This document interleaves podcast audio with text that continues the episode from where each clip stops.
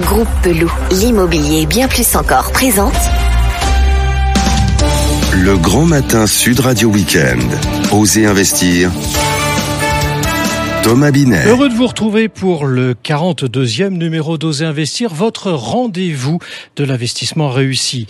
Alors on va parler d'un, on va faire un numéro spécial aujourd'hui sur le bilan du premier semestre 2020. Que s'est-il réellement passé dans le monde de l'investissement, dans le monde de l'immobilier? Bernard Cadeau, vous êtes notre consultant expert en logement. Comment avez-vous vécu cette période? Que s'est-il réellement passé selon vous? Alors, plusieurs enseignements. Moi, j'en ai dénombré cinq. Il y en a peut-être d'autres, mais enfin, les cinq qui me semblent les plus marquants. D'abord, c'est un effet de surprise totale, la sidération. Il y a une très belle expo en ce moment sur Pompéi au, Grand Palais. Ben, c'est un peu l'effet Pompéi. D'un seul coup, le marché s'arrête, tout s'arrête. Deuxième enseignement, c'est la capacité d'adaptation des uns et des autres, avec notamment l'émergence ou la confirmation de certaines pratiques. Je pense au télétravail.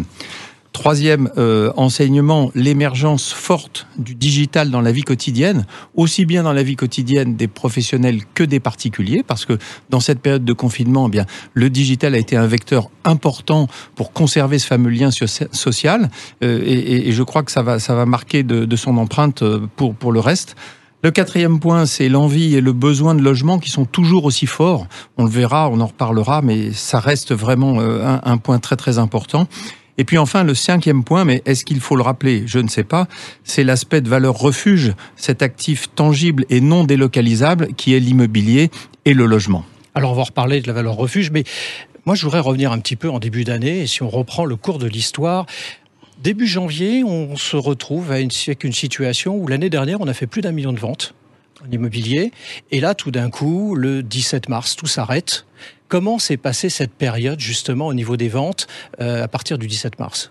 Alors vous avez raison de le rappeler, 2019 c'était l'année de tous les records. Hein. Euh, un million, euh, les prix, les taux, bref c'était tous les records. Et on devait tout battre hein, d'ailleurs en 2020. On était parti pour tout battre parce que janvier et février on est sur un marché qui est très actif. Mm. Deux alertes quand même. Moi j'ai alerté très tôt sur les prix parce que je considérais que les prix ne pouvaient pas continuer d'augmenter parce qu'il y aurait eu un problème de, de pouvoir d'achat.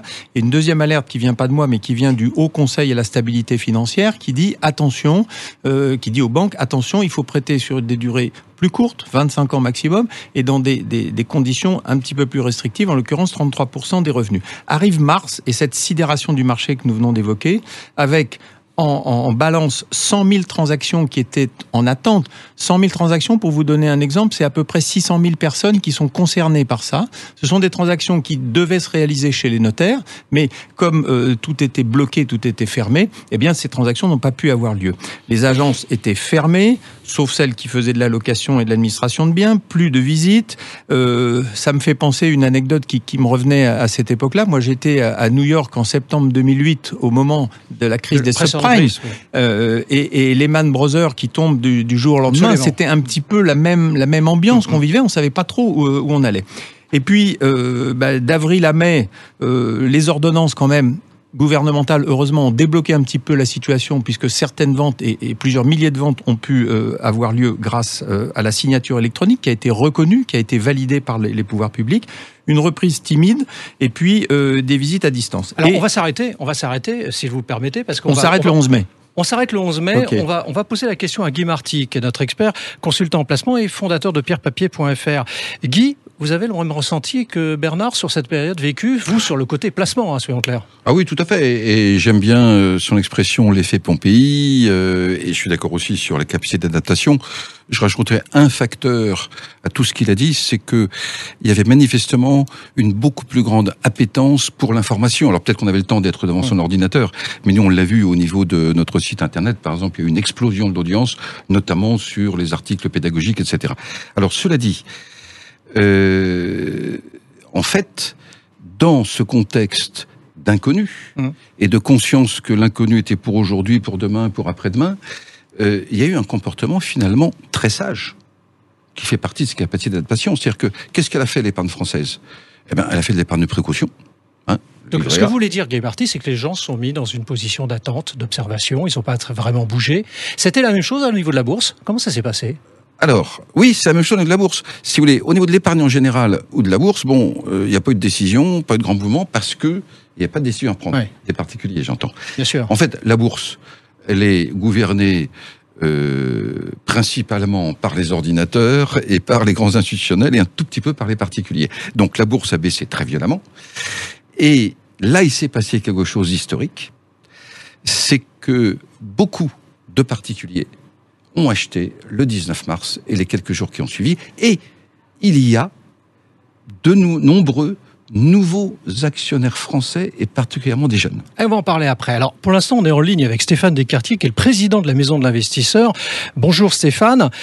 Bonjour Thomas, bonjour à tous. Euh, Stéphane, selon la Fédération des promoteurs immobiliers, on tend vers une baisse de 100 000 logements neufs entre 2019 et 2020. Quelles répercussions cette baisse de stock va-t-elle produire pour vous?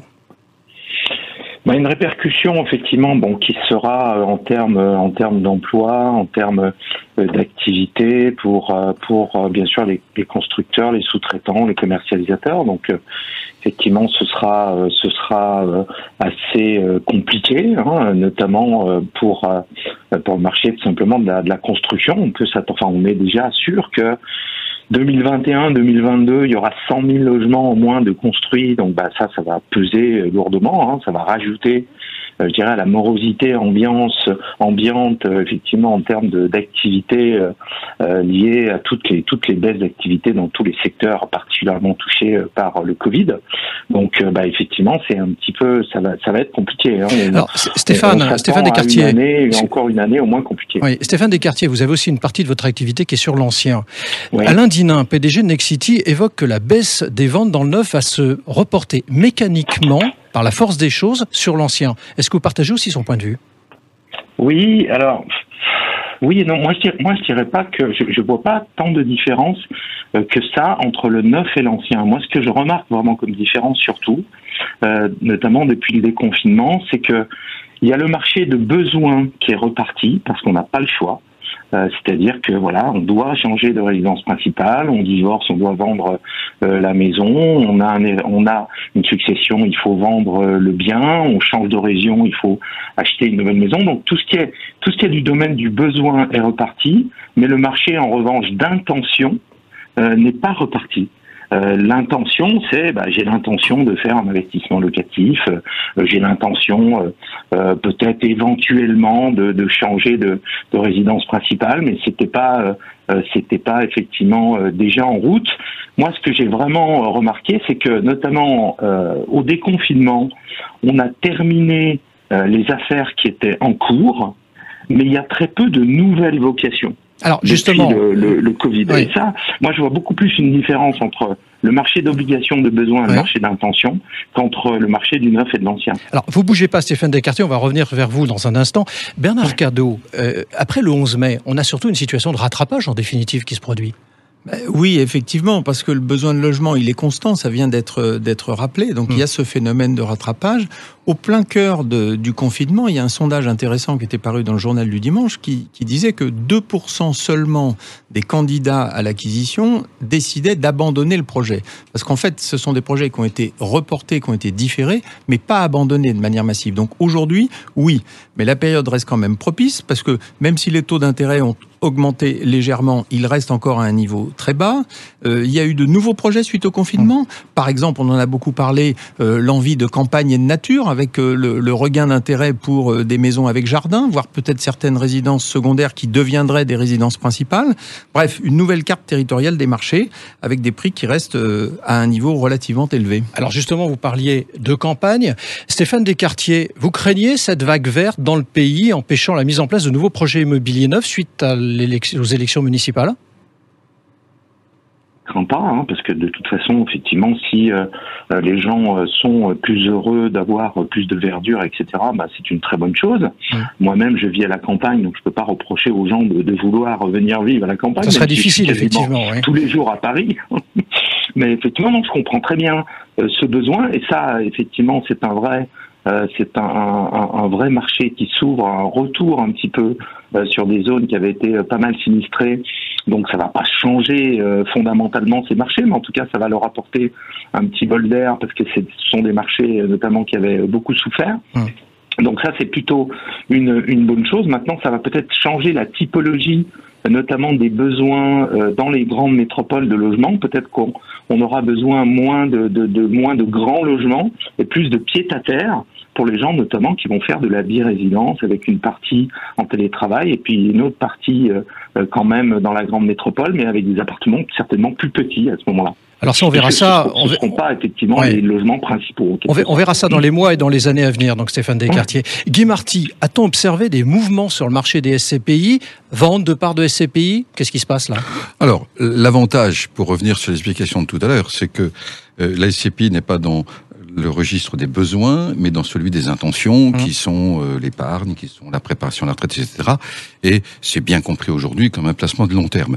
Mmh. Donc oui, il y a un peu de vente, parce qu'il y en a toujours quand euh, il y a une situation qui fait qu'on a besoin de son argent, mais en gros, la collecte, qui s'est un peu ralentie, reste nettement supérieure au rythme des ventes, c'est clair. D'accord.